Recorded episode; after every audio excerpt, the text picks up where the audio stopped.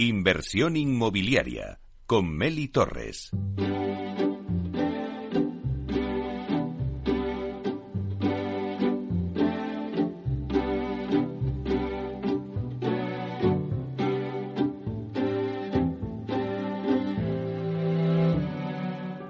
Inversión inmobiliaria. Comienza el debate.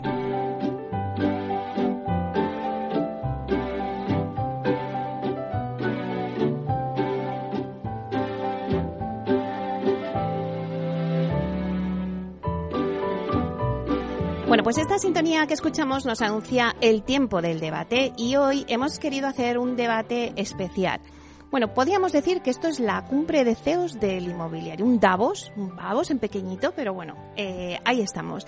Hemos querido juntar a seis de los CEOs de las principales promotoras de España para analizar la situación actual del mercado residencial. Y la verdad es que nos hemos preguntado, ¿y dónde mejor? Eh, que, bueno, pues en este marco en donde estamos, en Torre Emperador Castellana, con unas vistas eh, inmejorables de Madrid. La verdad es que nuestros oyentes me gustaría que estuvieran aquí de público para que pudieran ver estas vistas. Y bueno, vamos a, tener una mesa de lujo. Bueno, pues un poco, eh, pues estamos en una, en una torre de lujo, pues nuestros ponentes de hoy tienen que ser de lujo. Está todo, eh, pues medido eh, para que sea así. Entonces, bueno, tenemos una mesa muy top. Eh, pues yo diría que con altura, que estamos en la planta 18 de la Torre Emperador Castellana. Bueno, pues bueno, más aparte, vamos ya a presentar a los invitados de hoy eh, al debate que tenemos, a quienes les agradezco muchísimo porque eh, los oyentes que me están escuchando no saben lo difícil que es juntar a estos seis CEOs que tengo hoy en, delante en la mesa porque tiene unas agendas, bueno, increíbles. Así que de verdad que yo lo primero agradeceros de todo corazón a cada uno de vosotros porque hayáis sacado un hueco y hayáis eh, venido aquí a compartir este espacio de la radio con, con nosotros. Bueno, alguno nos ha faltado, pero es que hacer un pleno, o sea, es imposible. Entonces, y eso que me gustan los bolos, pero es que es muy, muy difícil. Pero bueno, hay una representación muy importante en esta mesa eh, sobre el sector residencial y voy a pasar a, a, presentaros. Bueno, pues tenemos con nosotros a Borja García Egochaga, que es consejero delegado de Neynor Homes. Buenos días, Jorge. Buenos días, Meli. ¿Qué tal? Encantado de estar aquí. Bueno, un placer, un placer tenerte con nosotros.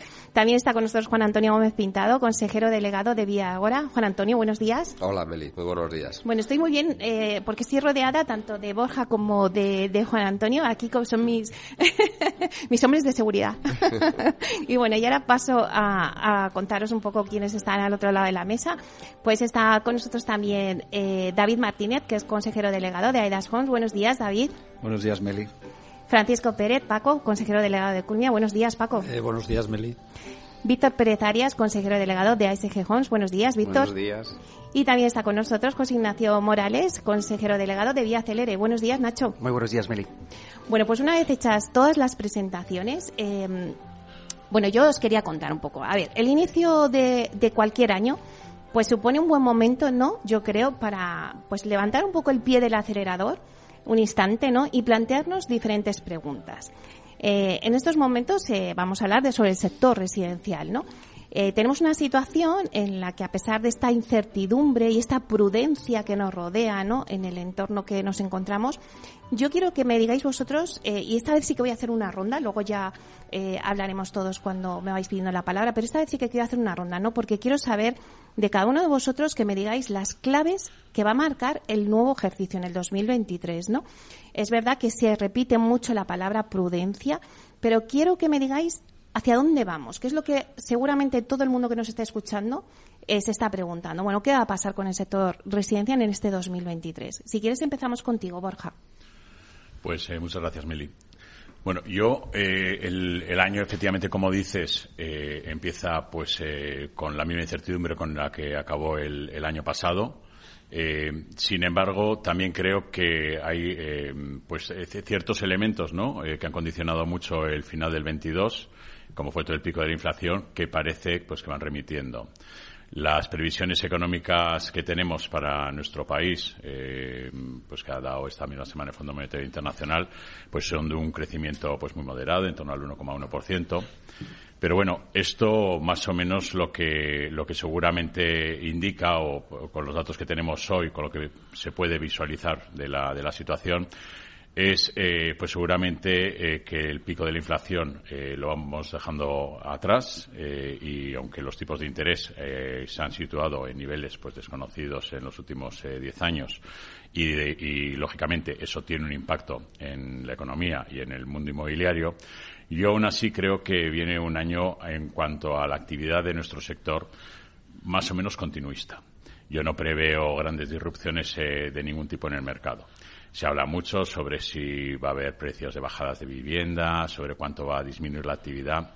Nuestro sector es un sector que es muy inercial. Eh, por lo tanto, lo que eh, ya estoy hablando un poco de lo que es obra nueva. Lo que es obra nueva eh, prácticamente lleva un camino y luego hablaremos, si queréis, pues de cifras de ventas, ¿no? de, la, de la trayectoria que tienen las distintas promotoras que lo que nos permiten es visualizar un año de continuidad.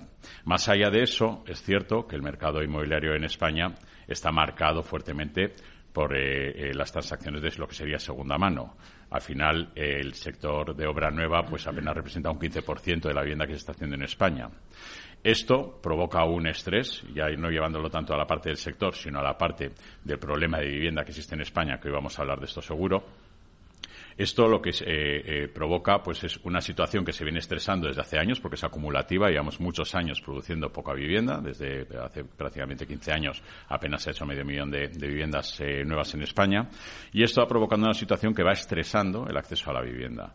Entonces, esta tendencia se va a mantener e incluso va a, incrementarse y hay múltiples factores por los que yo creo que ese estrés ¿no? de, acceso a, la vivienda pues va a continuar. Por lo demás, ya te digo, no espero ni grandes movimientos en precios, creo que va a haber una estabilidad de precios, ni grandes cambios tampoco en lo que va a ser las compraventas de suelo. Y por lo tanto, yo ahí soy moderadamente optimista de que, siendo eh, prudentes, porque es un año pues de mucha incertidumbre, creo que es un año que en general eh, el sector del real estate en España afrontará sin mayor problema.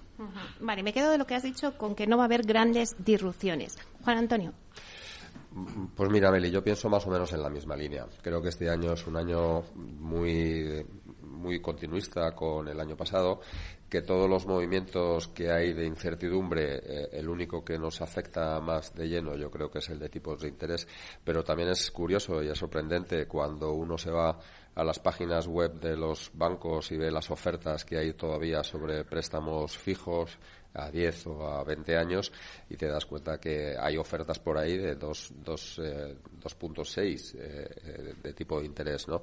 Entonces, no creo que tampoco esto nos vaya a afectar por varias razones. Primero, porque yo creo que todos los que estamos aquí, el nivel de ventas que tenemos en nuestras compañías con respecto al producto que se entrega este año, pues está muy consolidado, con lo cual digamos que nuestra labor es ejecutar las obras que tenemos que hacer entre en este año y, poco más, donde vemos que unos, hay unos precios de materiales que sensiblemente ya van oscilando a la baja también, y esto es una buena noticia para, para nosotros. Y respecto a los tipos de, interés también, apuntar que ya nos hemos despertado con la noticia eh, ayer de, que el, banco, la FED, eh, ya también apunta a posibles bajadas de tipos. Sabemos que cuando siempre en Estados Unidos eh, anticipan los movimientos de cambio de ciclo, después va a Europa. Y ya se está eh, más o menos vaticinando que para el 2024 Europa también empiece a bajar tipos de interés. Con lo cual, si, si finalmente juntamos eh, pues eh, todo, todo dentro del escenario que tenemos hoy en día, quizá añadir la incertidumbre por la paralización que se produce de las, del proceso electoral que vamos a tener tanto en autonómicas y ayuntamientos y luego a final de año a nivel nacional y esto siempre produce una cierta parálisis que sí que nos afecta nosotros en, nuestra materia prima, en la gestión, por esa ralentización que tienen las administraciones. Pero más allá de eso, creo que va a ser un, buen año eh, a nivel inmobiliario creo que lo que va a hacer es consolidar y que tenemos una serie de retos por delante en la que venimos trabajando y que tenemos que seguir eh, en ello, ¿no? Para que en el 2024 empiecen a dar sus frutos. Bueno, pues marcamos esa fecha 2024 por esa bajada de los tipos de, interés a nivel de Europa y bueno, pues las posibilidades que, hemos visto. Eh, Nacho, vamos a seguir contigo. Menos mal, Meli, que no me dejas para el final porque eh, no, iba a tener mucho más que aportar. ¿no?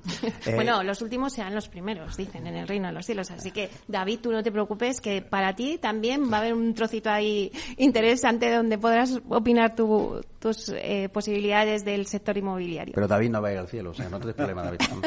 o sea, yo, continuando un poco con, con, eh, la tónica de, que, han apuntado tanto Borja como Juan Antonio, creo que es un año efectivamente de continuidad, que es un año muy de foco en las operaciones, en, hacer las entregas, eh, controlar que las obras efectivamente no se vayan de costes, con elemento de distorsión exógeno que suponen las dos elecciones, como bien apuntaba Juan Antonio, especialmente para nosotros más relevante, me atrevo a decir, la, parte más eh, local, más eh, de ayuntamiento y de comunidad, porque es la que más eh, puede interferir en el proceso de concesión de licencias em, y, demás interacciones que tenemos con la Administración.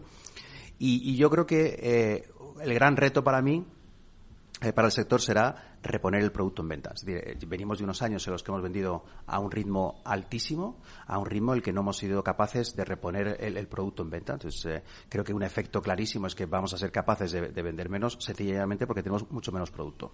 Venimos de una situación de demanda hiperdinámica, como apuntaba Borja, por una situación de mercado muy, muy estresada, muy desequilibrada entre oferta y demanda con un, además, yo diría, eh, eje adicional en las grandes urbes, que es el propio crecimiento demográfico. Seguimos teniendo una concentración muy clara de la demanda en esas ciudades porque es la propia demografía la que hace que cada vez llega más gente a esas grandes ciudades y cada vez se demanda más, más, eh, más vivienda, ¿no? Eh, eso no para de meter estrés, como dice Borja, a, la demanda y, por supuesto, también a los precios. No, no, descartaría en absoluto ligeras subidas de precios, aunque todos preferimos, como digo, un entorno de, de estabilidad en términos generales. ¿no? El sector está muy sano. Eh, veremos cómo la liquidez de las compañías sigue creciendo sin dificultades de acceso a la financiación, tanto en mercado bancario como en mercado de capitales. Así que yo diría que es un año de, navegación eh, suave con, yo diría, un objetivo de ser capaces de reponer producto. ¿no? Y no nos es tan fácil reponer producto por lo que siempre hemos hablado, por la dificultad de acceder a suelo finalista, vamos a decir, en condiciones razonables eh, de precio. ¿no? Cada vez nuestro negocio se ve más condicionado por el cuello de botella que supone el acceso, el acceso al suelo, que yo creo que es una, eh, una permanente, yo diría, foco de, debate, de estrés, pero que no encontramos una solución. al final, la fábrica del suelo es, es la administración y no fabrica suelo al ritmo al que nosotros lo consumimos. ¿no? Tan sencillo como eso. Luego hablaremos de ese tema de la falta de suelo. Víctor. Bueno, yo ya me he quedado sin argumentos. Muchas gracias a mis compañeros. Eh, yo creo que hay dos, dos eh, es, es, dos, dos focos para, para, para mí. El primero es el foco local, el foco más micro que, que lo determina año electoral. Estoy totalmente de acuerdo con lo que ha dicho José Ignacio y Juan Antonio, que que es imposible pensar en que en un año en donde tenemos nos jugamos unas elecciones eh, municipales y unas elecciones nacionales eh, eh, todo esto sabemos que la administración entra en un modo hibernación ¿no? eso va a afectar creo seriamente al, al, al ritmo del mercado eh, tanto en reposición como mm, salida, salida al mercado en fechas que tenemos establecidas, eh, proyectos, ¿no? Entonces yo creo que eh, para mí va a ser una, va a ser un año difícil, difícil precisamente por eso. Viendo cómo, cómo hemos venido vendiendo estos dos años anteriores, que la demanda creo que sigue siendo muy sana, es muy solvente. Hay momentos de incertidumbre y de, y de duda pues por tipos de interés, etcétera, etcétera, cosas que, que van a ocurrir a lo largo de, del año, pero en, en términos generales yo, yo, yo coincido con, con los, eh, mis compañeros predecesores que es continuismo. A nivel macro, las incertidumbres, yo diría que destacaría que las incertidumbres siguen ahí, ¿no? En torno de inflación, en torno de tipos de interés, que aunque, bueno, veamos que pudieran empezar a relajarse a finales de año, yo creo que es España eh, no quiero no quiero romper una lanza exclusivamente por España, pero España está teniendo un comportamiento eh, sinceramente algo distinto a lo que ocurre en nuestro en nuestro entorno europeo. Yo creo que hay que, hay que destacarlo. Creo que España, si no en términos económicos, sí que en términos de mercado eh, está ligeramente mejor preparada que nuestro entorno. Eh, y lo estamos viendo. No tenemos un exceso de stock, no tenemos unos mercados intervenidos por una excesiva financiación de, del proceso del proceso de producción inmobiliario. Y yo creo que eso nos está y creo que veremos que España va a tener cierta ventaja respecto de otros países gracias a, la solvencia que tiene todo el, todo el proceso financiero, eh, de stock, etcétera, etcétera. Paco. Yo por decir, eh, yo por decir cosas eh, complementarias, ¿vale? A lo que estabais diciendo.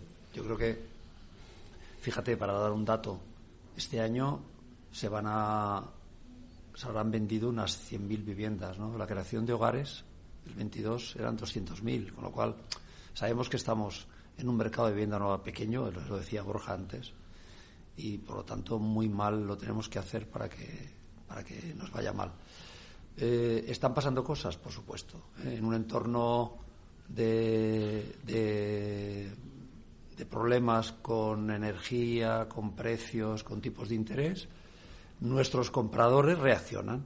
¿no? Y esta reacción la estamos viendo nosotros una ralentización de las ventas sobre el plano. Sí, estamos viendo que hay un, una disminución lead, visitas en visitas en nuestras casetas comerciales y luego en las compraventas sobre plano está bajando. ¿Nos ha de preocupar mucho? No. ¿Por qué? Porque eh, ¿cómo te va a ir el 23? Es que el 23 no nos puede ir mal a ninguno de los que estamos en esta mesa. ¿Por qué? Porque esto hay que ver cuáles son las bases sólidas que tiene el inmobiliario en España. Las bases sólidas es que para empezar una promoción tenemos que tener un 40% de la promoción vendida sobre el plano. O sea, tenemos que tener cuidado porque tenemos dos años como por delante que hemos de cuidar el ritmo de ventas para vender ese 60% que nos queda a un 30% cada año. Entonces, estoy en el 23 año de entrega, como mínimo, como mínimo tengo vendido un 70%.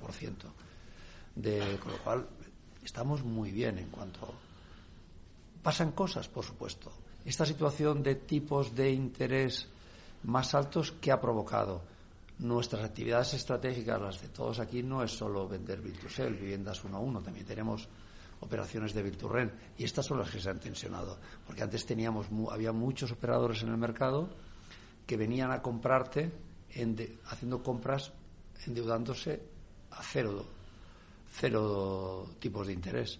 Y en estos momentos todos estos han desaparecido porque cuando le aplicas a ese tipo de inversiones no el 2,80 como hay para nuestros compradores y le aplicas un 6% que le van a cobrar a alguien que quiera comprar un paquete de Virturren en España pues muchos operadores han desaparecido. Te, exigen unas GIS más altas y estas operaciones están siendo más complicadas de hacer, dices. Pero van a desaparecer del mercado español, no. Es que el mercado español, eh, lo estaba diciendo Víctor, el mercado español es muy sólido en muchas cosas. Te coges lo que ha pasado en el mundo y te encuentras. Hay una, es que hay una serie de países que están bajando los precios. ¿Por qué no, va, no van a bajar en España? Oye, pues porque llevan cinco años creciendo dos dígitos, algunos cercanos al 20% de los precios. Entonces se han puesto en, en, unos precios que ahora están teniendo problemas para, para vender los stocks. Esto no está pasando, como sabemos, en España, no está pasando en Italia, no está pasando eh, tampoco en Portugal. Eh, es verdad, ¿van a subir los precios en España este año? Posiblemente sí. Eh, ¿Por encima o por debajo de la inflación? Por debajo. Es decir, eh, vamos a perder, si le cuentas la inflación, vamos a perder eh, poder adquisitivo. Es posible que sí, pero no van a bajar los precios como está pasando en algunos otros países. ¿Por qué es muy sólido, por ejemplo, para las operaciones de, de Bilturren? Porque están comprando a unos precios muy buenos. Te, te, vas a comprar cualquier cosa hoy por hoy en Berlín, en París, en Londres, en Estocolmo, en Copenhague tiene unos precios muy altos. Aquí todavía se pueden hacer operaciones de Vilturren a unos precios muy razonables. Son sólidas las operaciones. Miras precios que están comprando, miras precios de alquiler y miras además los colchones y los escapes que tienen. Luego hablaremos. ¿Puede haber una ley que controle los precios en España? Sí. Pero al final, si estás comprando a buen precio, cualquier inversor internacional sabe que si le complica mucho la vida, hace división horizontal, vende unidad uno a uno y saldrá del mercado del alquiler. ¿no? Y esto hace que seamos un mercado inmobiliario muy sólido. Cierta ralentización, para resumir, en las ventas sobre el plano, la va a ver nuestros compradores, nuestros son ciudadanos españoles y al final son inteligentes y si ven si nos machacan todos los días en la televisión con no estamos siendo unos expertos en la subida de la energía la inflación todo esto la subyacente no te pones ahí uno tras otro y vas viendo todo. En un telediario tienes que pero hoy, hoy, no me, hoy no me han hablado del precio de la energía. ya, ya, ya lo he hecho a faltar. O sea, eh, se garantizaron algo. No estamos teniendo problemas en las escrituras. La gente dice, bueno, ¿y las escrituras qué pasa? ¿Tiene muchos problemas que la gente no quiere escriturar? No, ahí yo creo que tenemos, no estamos teniendo ninguno, ningún problema. Algo de ralentización en las ventas sobre el plano, escrituras ningún problema y más dificultades porque los operadores que hacían operaciones de Bilturren nos exigen unas GIN más altas y han desaparecido todos aquellos que querían comprar con deuda. Pero yo creo que las expectativas de este 23 son muy buenas para el inmobiliario español. Bueno, pues a ver, eh, David, ¿cuáles serían eh, tus expectativas un poco de lo que va a pasar en el 2023 en el sector residencial? Pues que vamos a tener un buen año igual que el que hemos tenido. Fíjate, a pesar de las dificultades del año 22, de todo tipo, y, recapitulo rápidamente, hemos tenido una crisis de la cadena de suministro que en algunos casos provocó paralizaciones de obra. Hemos tenido unos eh, incrementos de costes energéticos tremendos que también tienen un impacto en los, costes. Una inflación, una guerra en, Europa que afecta a toda la cadena de suministro. Hemos tenido eh, una eh, pequeña recesión. Hemos tenido unas, unas políticas monetarias que afectan al incremento de los de los eh, costes de financiación de los particulares. En definitiva, hemos tenido un montón de, circunstancias exógenas que han eh, afectado al sector. Y también eh, propias nuestras endémicas del sector, como es las dificultades para encontrar suelo, el problema con las administraciones públicas de cara a la tramitación de las licencias que necesitamos. En definitiva, pues un, un conjunto muy diverso de dificultades. Bueno, pues a pesar de todo ello, Hemos tenido un año récord en términos de, ventas, hemos cumplido los compromisos con nuestros eh, clientes, hemos sido capaces eh, de darle unos resultados excelentes a nuestros eh, accionistas, bueno, demostrando que, por un lado, existe una necesidad evidente de demanda en, este país, muy amplia. Y nosotros somos un agente económico que lo que hace es dar respuesta a esa necesidad. y, es una demanda solvente y amplia. Eh, y hoy por hoy gozamos de una industria eh, compuesta por no muchos eh, jugadores, no somos muchas compañías, pero somos compañías muy solventes, muy sólidas, con un adecuado gobierno corporativo.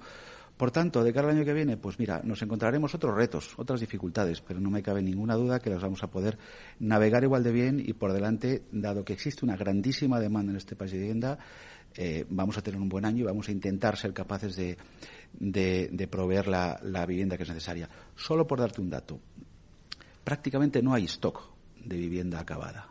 Es decir, como por poner un ejemplo de, de AEDAS, nosotros a, cierre del ejercicio natural eh, nos quedaban 80 viviendas sobre un total de 5.000 que tenemos a la venta. 80 viviendas son 15 días de ventas. La compañía. Eso te da una idea de la, de la solvencia de la fortaleza que tiene la demanda de vivienda de obra nueva en este país y, por tanto, las perspectivas para el año que viene son muy buenas. Bueno, pues nos quedamos con eso que has dicho, eh, David, no hay stock. Y ahora vamos a hacer una breve pausa, volvemos porque ahora nos vamos a meter un poco con la administración a ver qué pasa con ese stock.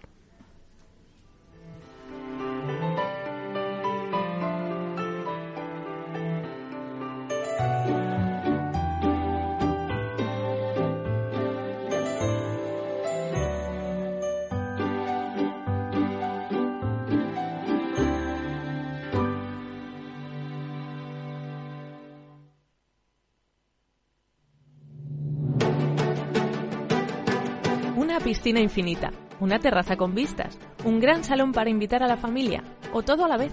No importa lo que estés buscando para tu nueva casa, en Aedas Homes lo hacemos realidad. Entra en aedashomes.com y sal de la fila de los que sueñan. Aedas Homes, tu casa, por fin.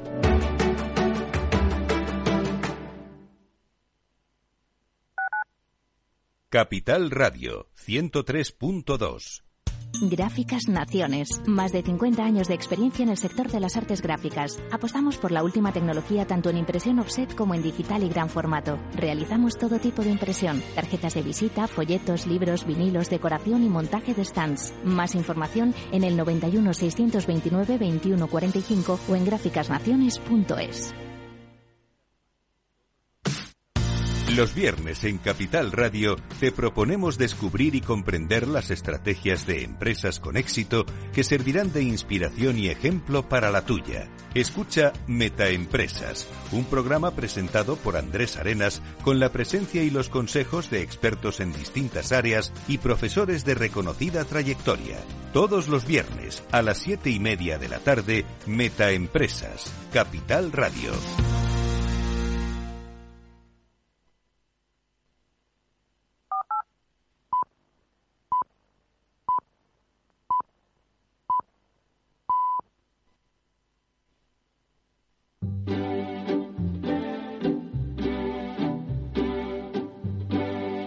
Inversión inmobiliaria con Meli Torres.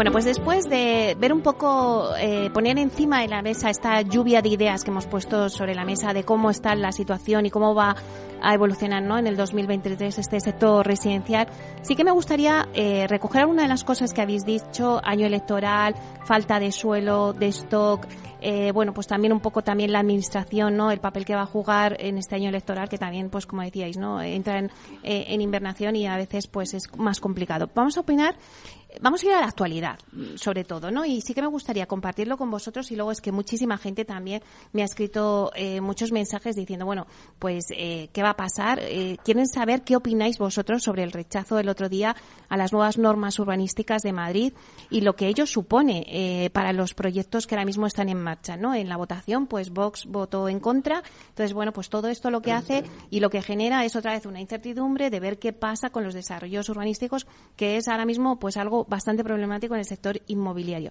¿Quién quiere abrir fuego? Juan Antonio. Em, a ver, la vivienda es, un elemento básico de nuestra sociedad y las normas y por las que se regulan y las leyes por las que nos regimos, eh, lo primero que tienen que dar es eh, seguridad jurídica. Esa es la primera situación.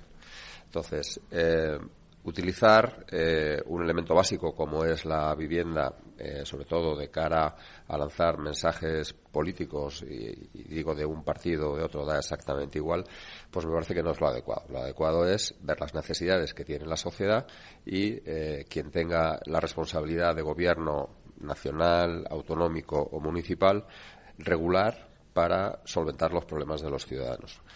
Todo lo demás sobran y tenemos muchísimos ejemplos de esta falta de seguridad jurídica y que se está, eh, por desgracia, se, se mucho cuando llegamos a procesos electorales. Voy a poner algún ejemplo.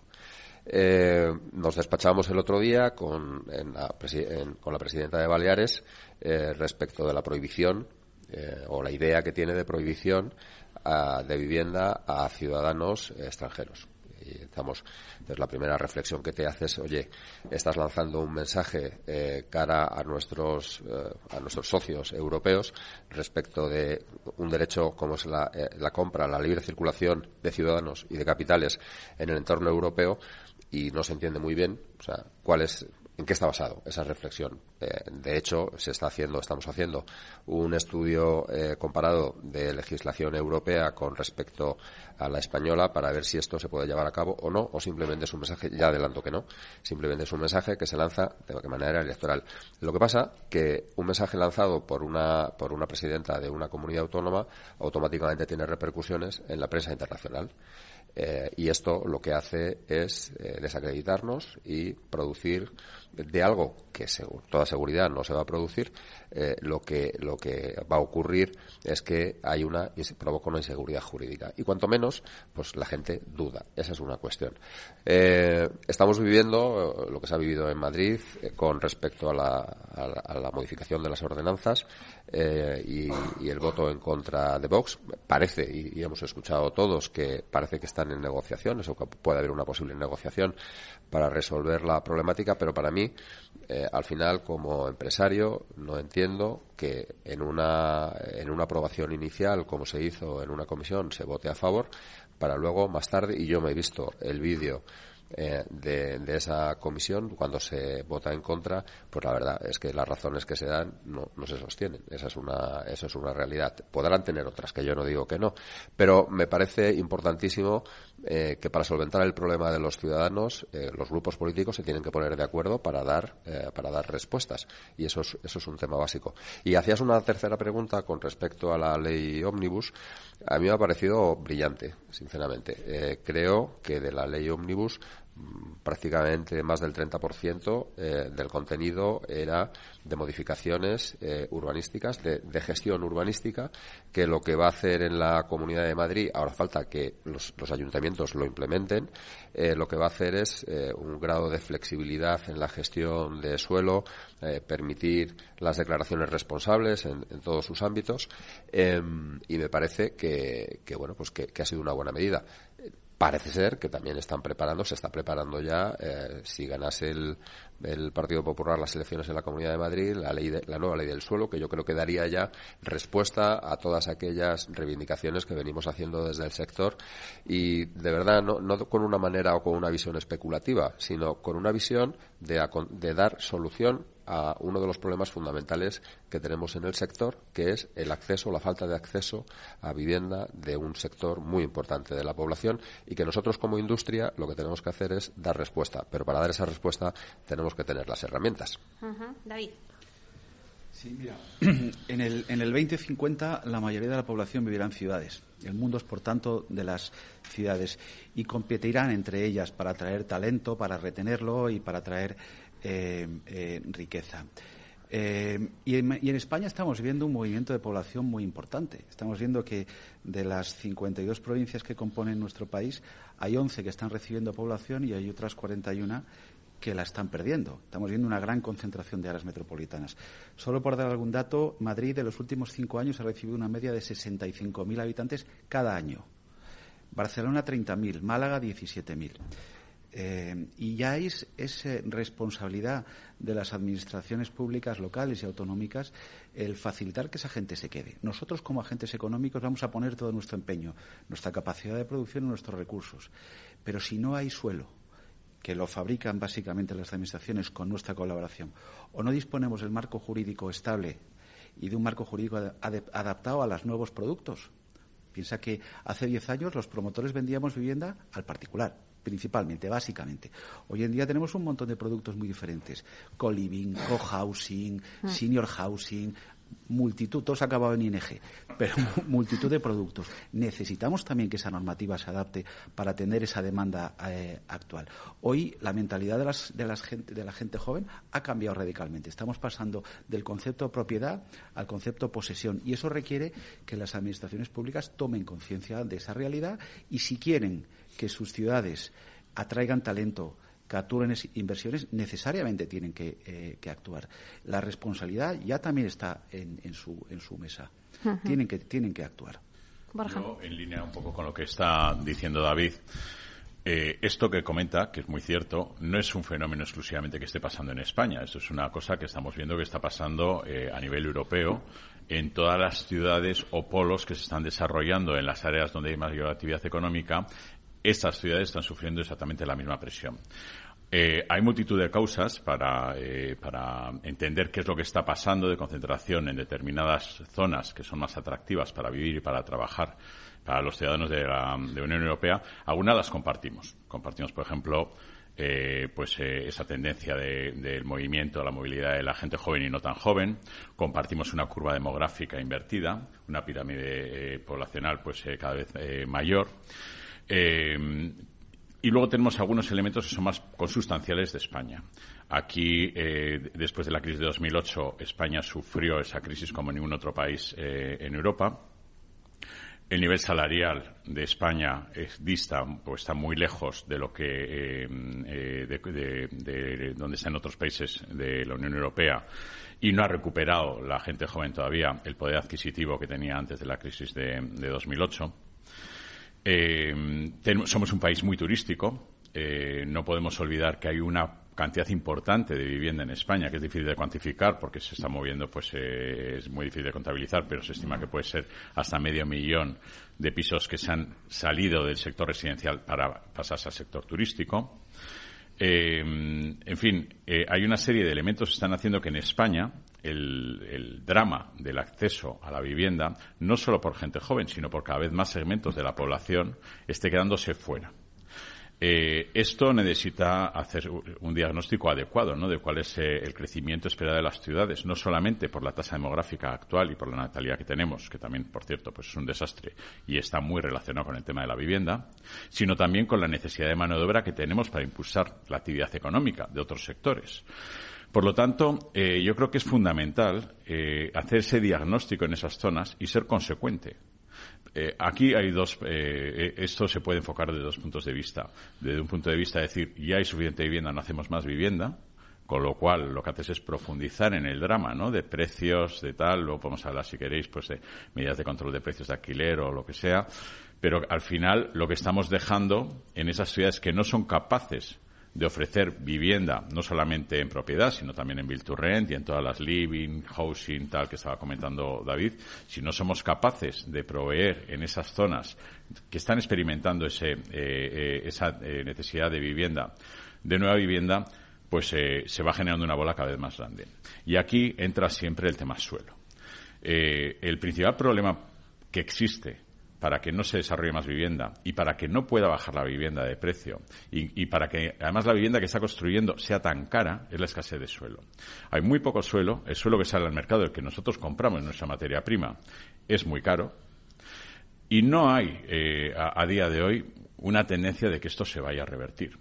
Entonces, eh, sí que se está trabajando en algunas comunidades, pues en temas de gestión urbanística, como estábamos eh, comentando ahora, pues con la ley Omnibus, que está muy bien, pero yo creo que hay un problema que es más de fondo detrás. Primero es de ser conscientes de cuál es el problema, hacer un diagnóstico adecuado del problema de la vivienda. Y el segundo, de ver qué es lo que hace falta para que el suelo entre en carga. Seguimos con unas, eh, normas urbanísticas que están diseñadas hace muchísimos años. El mundo hoy es radicalmente distinto. El mundo del capital, eh, el inversor, es radicalmente distinto al que había hace 20, 25 años en España. Eh, pretender que con las mismas normas urbanísticas todavía más encorsetadas, porque encima lo que va pasando año tras año es que se van encorsetando generalmente más en vez de irse flexibilizando, pretender que el suelo se desarrolle por arte de birlibirloque es una utopía.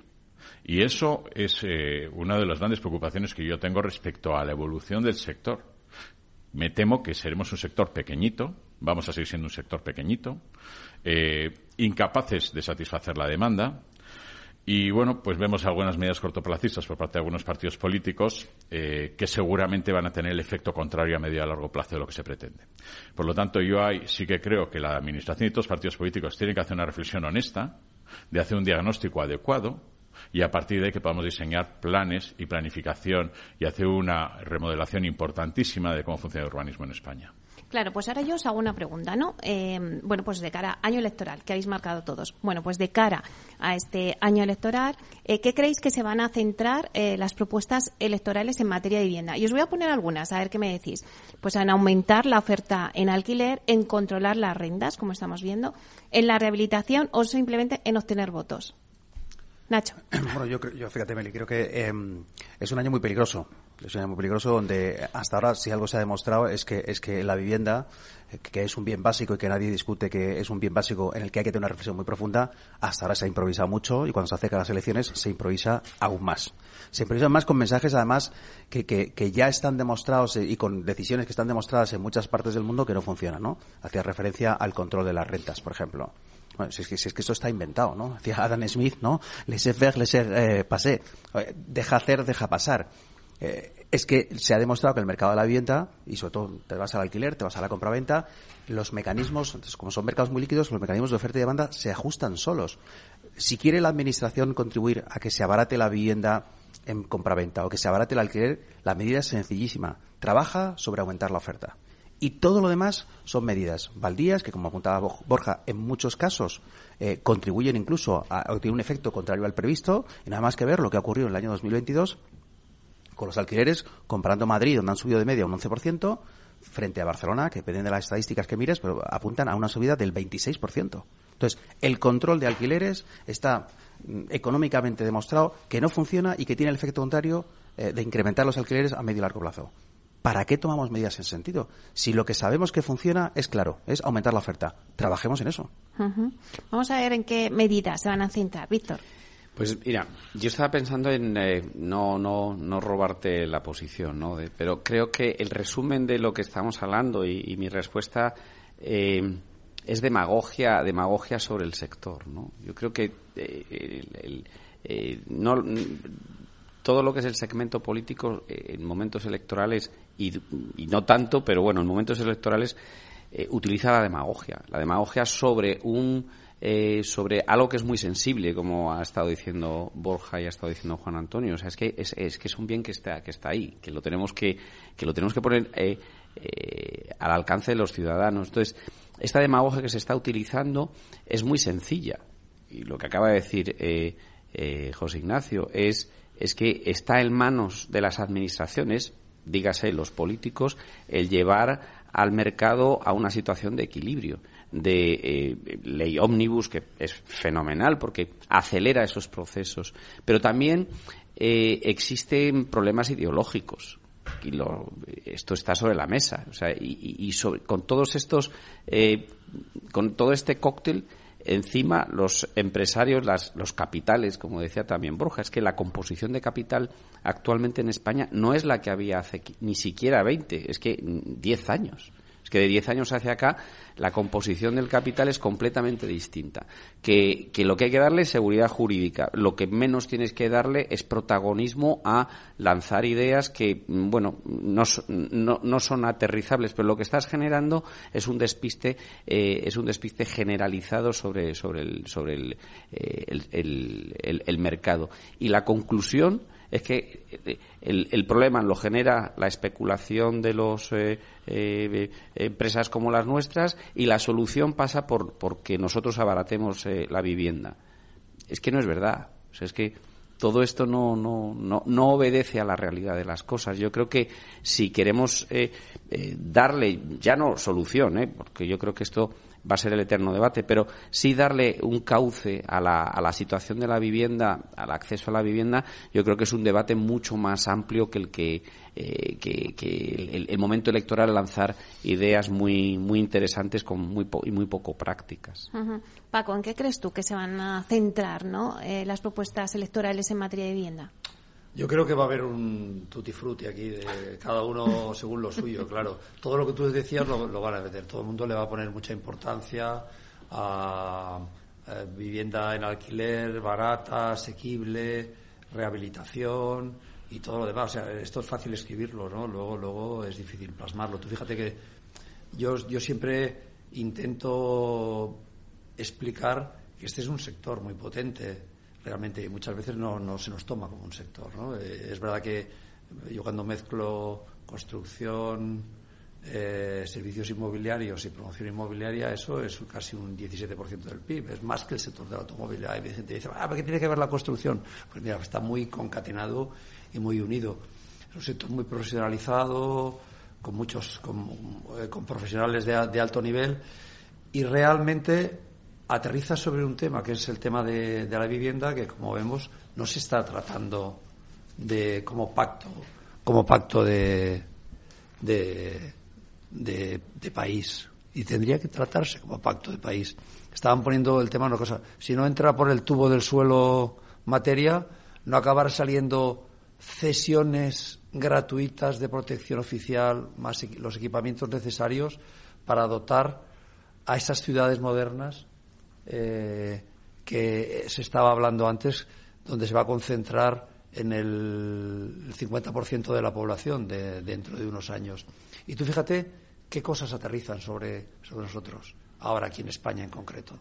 Tenemos eh, comunidades autónomas que están intentando facilitar y hacer mejor las cosas. Madrid, ley del suelo, ley ómnibus, ordenanzas municipales para intentar eh, por otro lado, hay una cosa muy importante que yo vengo insistiendo. Hay la ley esta de, seguridad jurídica que, le han llamado de otra forma, que hay un borrador corriendo por ahí, que es lo que está haciendo que esta actividad sea casi imposible y que sobre todo los fondos internacionales, que tienes un planeamiento que igual está ejecutado y hay una sentencia que te lo invalida y te retrotrae 15 años para atrás. Esto en Europa se ha solucionado diciendo, oiga, si ahí tienen ustedes razón, solucionen lo que tienen razón, no, me lo paralicen todo.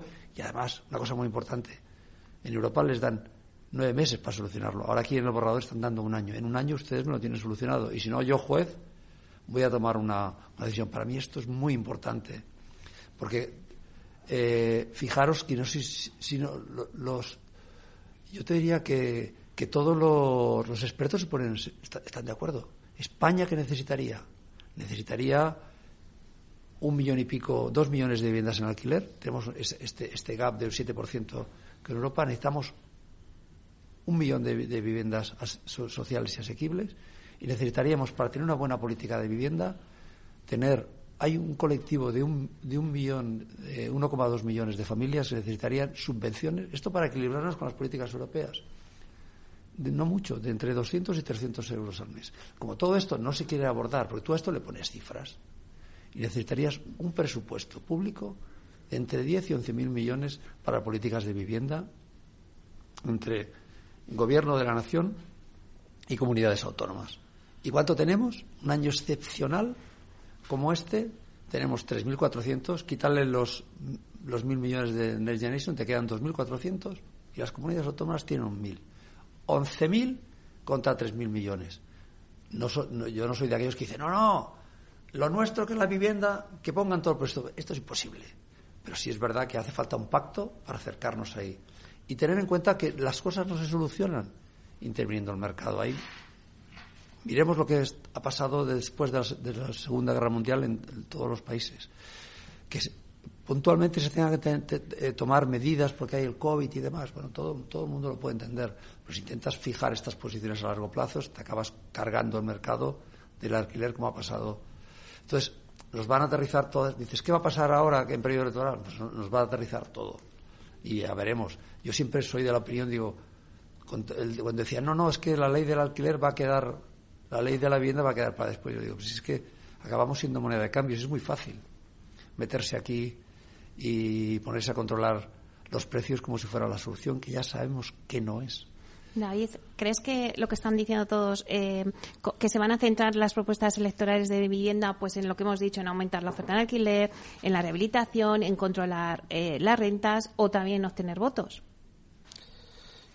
No lo sé, yo no soy muy optimista. Lo que sí que sé es que eh, la situación que tenemos de la vivienda en España en general tiene una solución fácil, muy fácil, solo que hay que tener la voluntad política de afrontarla. Y si no lo hacemos, nos vamos a encontrar con que esto nos va a empezar a impactar, porque a diferencia de, hace más años, hoy en día no hay problemas en que la gente joven se vaya de este país a otros países de Europa a trabajar. Es muy fácil. La, gente joven habla, habla idiomas y, tiene gran movilidad. Y si no somos capaces de retener el talento, se irán. Se irán, como se fueron aquí en nuestro país en los años 40 después de la guerra civil. Se irán a buscarse el, futuro. Y hoy están mucho mejor preparados. Y para que se queden necesitamos darles oportunidades económicas y un espacio donde te creen un hogar. Y para eso hace falta una vivienda. Eso son conscientes los políticos, plenamente conscientes. Y se lo hemos dicho a nivel individual, a través de las patronales, mm, en numerosas ocasiones. Saben lo que tienen que hacer. Lo que hay que tener la voluntad política de hacerlo. Juan Antonio. Sí. ¿Saben lo que tienen que hacer y qué van a hacer? Eh, pues eso sí que es la pregunta del millón. eh, lo que eh, saben lo que tienen que hacer perfectamente. Lo que pasa es que hay un sesgo ideológico importantísimo y esto al final es una, una especie de lucha entre lo que tenemos que hacer como iniciativa privada y la gente que quiere que se haga todo a través de la iniciativa pública y esto es un problema. Pero la realidad es que vivimos en un país, España, que está dentro de la Unión Europea, que tenemos una situación económica determinada y es muy difícil tratar eh, yo diría que es imposible tratar de imponer unas medidas económicas que no van acordes con el entorno en el que vivimos.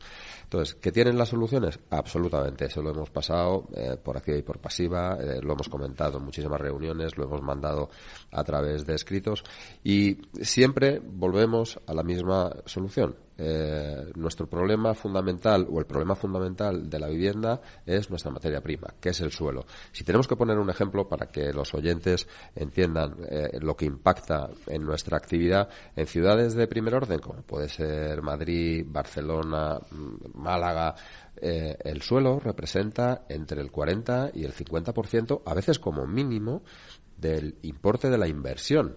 Si a eso le sumamos un 25% de impuestos, pues tenemos que entre el suelo e impuestos se va el 75% y nos queda eh, un 25% o un 30% donde tratamos desde el sector pues de imponer eh, una dinámica diferente a través de la industrialización, modernizando todos nuestros procesos, pero es insuficiente, por muy bien que lo hagamos, por mucho que industrialicemos, si solo tenemos el 25% para el proceso productivo y un 50% el coste del suelo más el coste de oportunidad de ponerlo finalista. La gente piensa que cuando se libera el suelo ya está, que es que hay suelo para edificar y no es así. Se libera, se liberaliza el suelo y a partir de ahí hay que empezar con todos los procesos que lleva, que son complicadísimos, que vienen a tardar entre 15 y 20 años.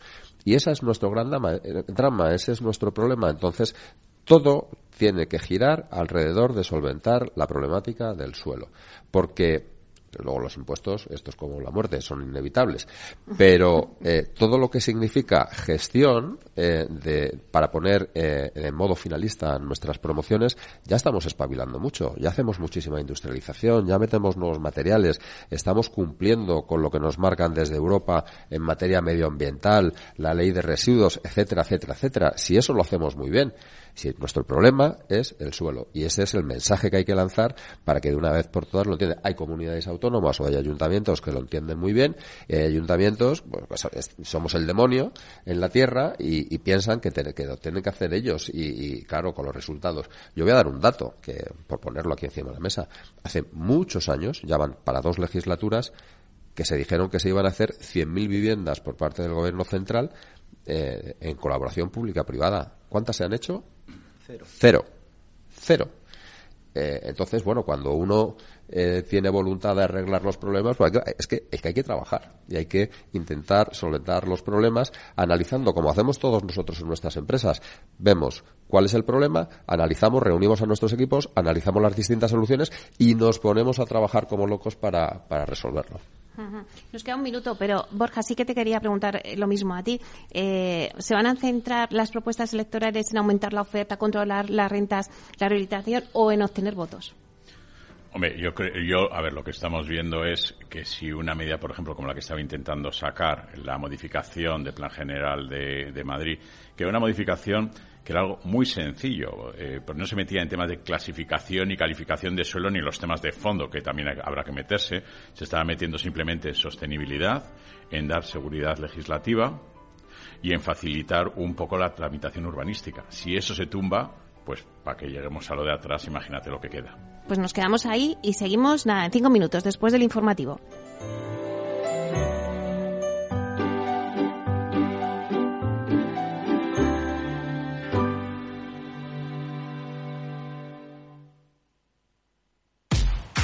Mal tiempo, mala helada.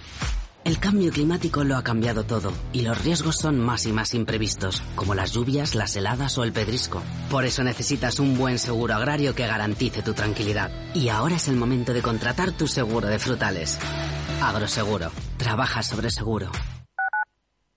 Capital Radio 103.2 Disfruta de la mejor cocina gallega en Montes de Galicia. Todo un clásico moderno en el barrio de Salamanca. Disfruta de la variada dieta atlántica, de las mejores carnes y pescados tratados con respeto y transparencia y regados con una de las mejores bodegas de la zona. En grupo, en familia o en pareja, Montes de Galicia te ofrece el espacio perfecto en cada ocasión. Si te gusta el pádel, en Capital Radio tenemos tu espacio. Todos los martes, a partir de las diez y media de la noche, saltamos a la pista para contarte la actualidad del World Padel Tour, los torneos amateur, las novedades de las marcas y toda la actualidad relacionada con el segundo deporte más practicado de España. Esto es Padel, los martes a las diez y media de la noche en Capital Radio.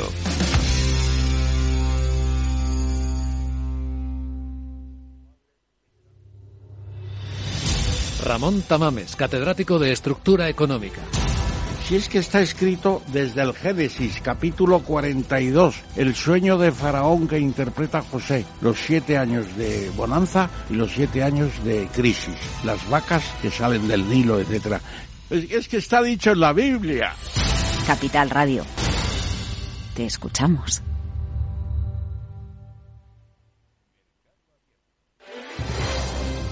Si quieres entender mejor todo lo que rodea nuestro sector alimentario, tienes una cita en La Trilla. Un gran equipo de especialistas te acercará a la actualidad económica y política desde el campo hasta la mesa. Conocerás sus principales innovaciones sin olvidar las producciones más tradicionales. Los sábados de 8 a 9 de la mañana con Juan Quintana, La Trilla de Capital Radio.